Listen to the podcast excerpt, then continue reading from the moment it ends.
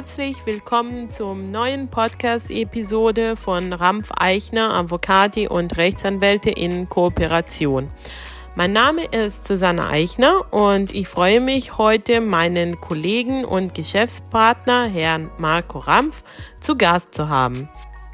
Herr Rampfe, wir möchten heute unseren Zuhörern einige nähere Informationen zum italienischen Werkvertrag vermitteln. Ein im Rechtsverkehr sehr verbreiteter und doch recht komplizierter Vertrag, der öfters zwischen Parteien aus verschiedenen Rechtsordnungen geschlossen wird beispielsweise deutscher Auftraggeber, italienischer Auftragnehmer.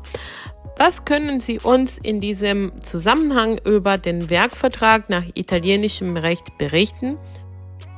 Ja, herzlichen Dank, Frau Kollegin Eichner. Sie haben es richtig gesagt, der Werkvertrag ist im italienischen Recht ein sehr verbreiteter, aber dennoch komplizierter Vertrag, der im italienischen Zivilgesetzbuch in den Artikeln 1655 und fortfolgende geregelt ist und somit zu den sogenannten kodifizierten Vertragstypen zählt. Der Werkvertrag ist ein Vertrag, mit dem eine Partei, also der Auftragnehmer, der sogenannte Appaltatore, unter Bereitstellung eigener Mittel und mit der Übernahme eigener Risiken ein Werk oder Dienstleistung zugunsten eines Auftraggebers, der sogenannte Committente, gegen Entgelt erbringt. Der Auftragnehmer wiederum ist berechtigt, die Ausführung des erhaltenen Auftrages auch an Subunternehmer zu vergeben, die sogenannten Subappaltatori, was jedoch generell der Zustimmung des Auftraggebers bedarf. Also Sie sagten gegen Entgelt. Wie wird die Gegenleistung genau festgelegt? Es bleibt den Parteien überlassen, die Gegenleistung frei festzulegen. Wenn die Parteien allerdings weder die Höhe noch die Modalität der Gegenleistung festgelegt haben, wird sie im Falle einer gerichtlichen Auseinandersetzung unter Bezugnahme auf bestehende und allgemein zur Anwendung kommende Parameter und Erfahrungswerte berechnet. Ach so. Ähm, ist der Werkvertrag generell ein Turnkey-Vertrag, also muss der Auftragnehmer auch die erforderlichen Materialien zur Erfüllung seines Vertrages liefern? Nein, absolut nicht, denn sofern nichts anderes vertraglich vereinbart wurde oder die Parteien nach gewissen Gepflogenheiten handeln, muss der Auftraggeber dem Auftragnehmer die für die Ausführung der Arbeiten erforderlichen Materialien bereitstellen. Sehr interessant. Gut.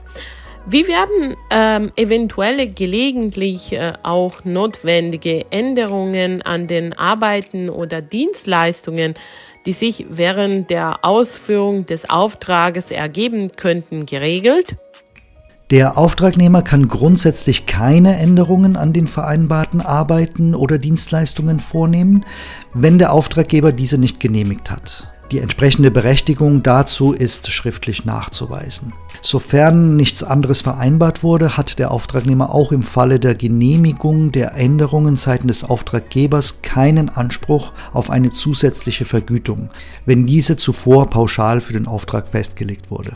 Im Falle, dass für die fachgerechte Ausführung der Arbeiten und Dienstleistungen Änderungen erforderlich werden sollten und die Parteien nicht zu einer Einigung kommen sollten, obliegt es dem Richter, den Umfang und die Art und Weise dieser Änderungen und die entsprechenden Preisanpassungen festzulegen. Übersteigt der Wert der Änderungen ein Sechstel des vereinbarten Gesamtpreises, kann der Auftragnehmer vom Vertrag zurücktreten und eine den Umständen entsprechend angemessene Entschädigung verlangen. Gleichzeitig kann aber auch der Auftraggeber bei erheblichen Abweichungen vom Vertrag zurücktreten, ist jedoch verpflichtet, den Auftragnehmer für bereits getätigte Leistungen zu entschädigen. Der Auftraggeber kann unabhängig von den mit dem Auftragnehmer getroffenen Vereinbarungen Projektänderungen vornehmen, sofern diese den Betrag eines Sechstels des vereinbarten Gesamtpreises nicht übersteigen. Der Auftragnehmer hat dann aber für die durchgeführten weiteren Arbeiten Anspruch auf Vergütung, auch wenn der Preis der Arbeit zuvor pauschal festgelegt worden war. Anders sind jedoch Änderungen seitens des Auftraggebers zu bewerten, die sich zwar in den Grenzen des ursprünglichen Auftrages bewegen, trotzdem aber zu erheblichen Änderungen in der Art und im Wesen der Arbeiten führen. Also gut. Ähm, hat der Auftraggeber das Recht, die Ausführung der Arbeiten zu überprüfen? Und wenn ja, was passiert, wenn Materialmängel äh, beanstandet werden oder es zu Schwierigkeiten bei der Ausführung der Arbeiten kommt? Der Auftraggeber hat selbstverständlich das Recht, den Verlauf der Arbeiten zu überwachen und auf eigene Kosten zu überprüfen. Stellt sich im Verlauf der Arbeiten heraus, dass die Ausführung nicht vertragsgemäß und nicht fachgerecht erfolgt, kann der Auftraggeber dem Auftragnehmer eine angemessene Frist setzen, innerhalb derer der Auftragnehmer die vom Auftraggeber beanstandeten Mängel zu beheben hat. Nach fruchtlosen Ablauf der festgelegten Frist kann der Vertrag unbeschadet des Rechts des Auftraggebers auf Schadensersatz aufgelöst werden.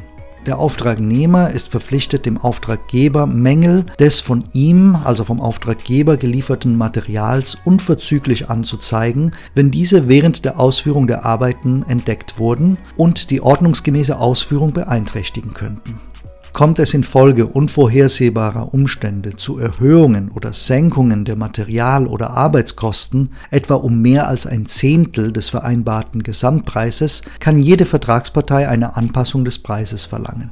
Die Preisanpassung bezieht sich allerdings nur auf jenen Teil der Preisgestaltung, die ein Zehntel des ursprünglich vereinbarten Preises übersteigt. Treten im Laufe der Ausführung der Arbeiten geologische, wasserbedingte oder weitere Schwierigkeiten dieser Art auf, die von den Parteien nicht vorhergesehen wurden und die die Leistung des Auftragnehmers erheblich erschweren, dann hat dieser Anspruch auf eine angemessene Entschädigung. Hm, okay, gut. Und was passiert am Ende der Arbeiten?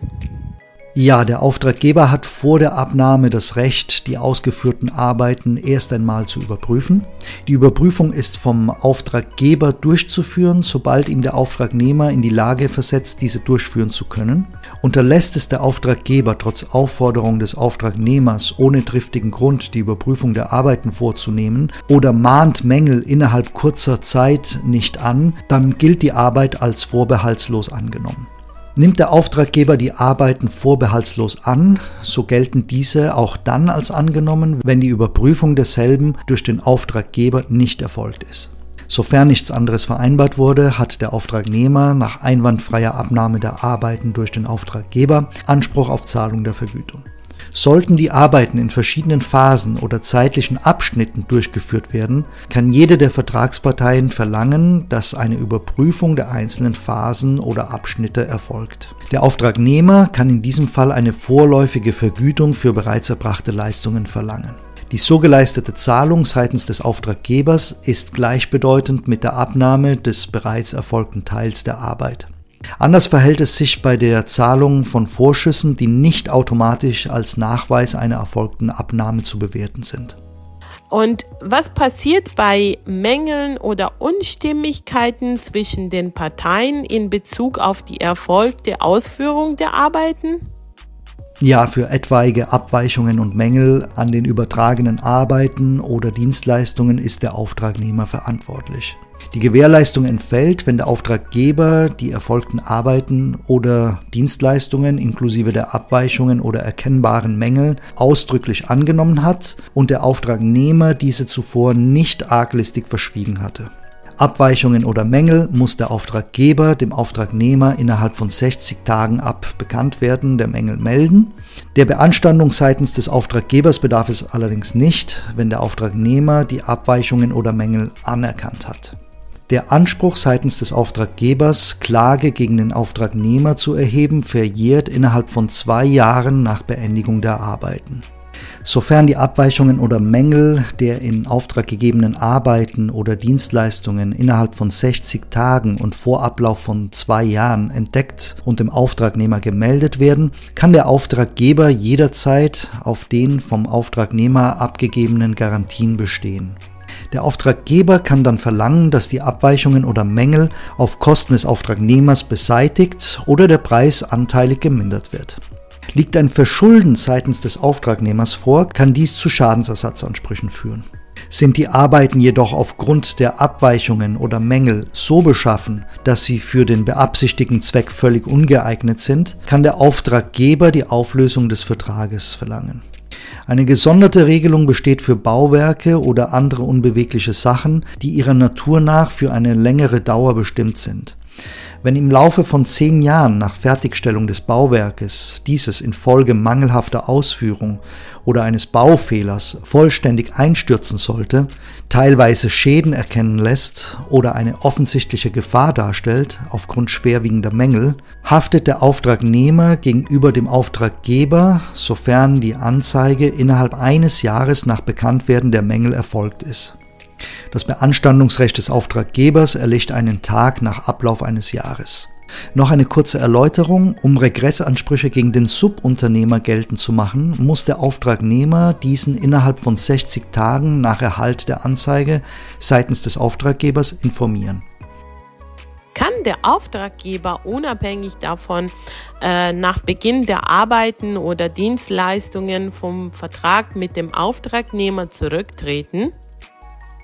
Auch wenn mit der Ausführung der Arbeiten oder der Erbringung der Dienstleistungen bereits begonnen wurde, kann der Auftraggeber vom Vertrag zurücktreten, sofern er dem Auftragnehmer die bereits erfolgten Aufwendungen, die dieser für die bis dahin erbrachten Leistungen erbracht hat, sowie seine Bereitschaft zeigt, den entgangenen Gewinn des Auftragnehmers zu ersetzen.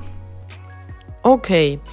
Was passiert, wenn die Ausführung der Arbeiten aus welchem Grund auch immer nicht möglich ist in diesem Fall kann der Vertrag dann gekündigt werden, wenn die Ausführung der Arbeiten aus einem von beiden Parteien nicht vorhersehbaren Grund jegliche Möglichkeit der Realisierung ausschließt. In diesem Falle ist der Auftraggeber dem Auftragnehmer gegenüber verpflichtet, den bereits fertiggestellten Teil der Arbeiten zu bezahlen. Gehen die erbrachten Arbeiten oder Dienstleistungen aus Gründen, die eine der Parteien nicht zu vertreten hat, unter oder verschlechtern sich diese noch bevor sie vom Auftragnehmer abgenommen wurden oder bevor der Auftraggeber Gelegenheit hatte, diese zu prüfen, so hat der Auftragnehmer, sofern er das Material selbst bereitgestellt hatte, den Untergang oder die Verschlechterung zu vertreten. Wurde das Material hingegen ganz oder teilweise vom Auftraggeber bereitgestellt, so geht der Untergang oder die Verschlechterung der erbrachten Arbeiten oder Dienstleistungen seitens des Auftragnehmers zu Lasten des Auftraggebers. Okay. Und was passiert, wenn der Auftragnehmer eine natürliche Person ist und während der Ausführung verstirbt? Der Vertrag wird durch den Tod des Auftragnehmers nicht aufgelöst, es sei denn, dass ein besonderes Vertrauen in die Person des Auftragnehmers ausschlaggebend für das Zustandekommen des Vertrages war. Der Auftraggeber kann jederzeit vom Vertrag zurücktreten, wenn die Erben des Auftragnehmers kein solches Vertrauen in eine ordnungsgemäße Ausführung der Arbeiten oder der Dienstleistungen seitens des Auftraggebers erwecken. Im Falle der Auflösung des Vertrages durch den Tod des Auftragnehmers ist der Auftraggeber aber verpflichtet, den Erben den Wert der bereits ausgeführten Arbeiten auf der Grundlage des vereinbarten Preises anteilmäßig zu bezahlen und die für die Ausführung entstandenen Kosten zu erstatten. Dies jedoch nur insofern, als dass die bereits durchgeführten Arbeiten und die dafür entstandenen Kosten für den Auftraggeber auch effektiv von Nutzen sind. Unbeschadet der Vorschriften zum Schutz des geistigen Eigentums hat der Auftraggeber auch das Recht, gegen eine angemessene Entschädigung die Lieferung der vom Auftragnehmer bereitgestellten Materialien und Pläne zu verlangen. Welche Rechte haben die Hilfspersonen des Auftragnehmers gegenüber dem Auftraggeber? Diejenigen, die als Angestellte des Auftragnehmers zur Ausführung der Arbeiten oder zur Erbringung der Dienstleistungen beigetragen haben, können direkt gegen den Auftraggeber klagen, um ihre Forderungen bis zur Höhe des Betrages, die der Auftraggeber dem Auftragnehmer schuldet, durchzusetzen. Herr Rampf, ich bedanke mich für das freundliche und sehr interessante Gespräch und darf an dieser Stelle unsere Zuhörer daran erinnern, dass unsere Podcasts alle 14 Tage erscheinen und sich mit der neuesten Gesetzgebung und Themen aus den Bereichen Immobilien und Erbrechte, Gesellschaftsrecht, Compliance, Vertragsrecht und internationaler Rechtsverkehr mit besonderem Fokus auf den Austausch zwischen Italien und Deutschland befassen. Unser Podcast-Kanal ist unter anderem auf Spotify, Apple Podcast, Amazon Music und Google Podcasts vertreten. Für Rückfragen und Vertiefungen zum angesprochenen Thema stehen wir Ihnen gerne auf der Webseite unserer Kanzlei unter www.rampf-eichner.eu zur Verfügung. Bis zum nächsten Mal.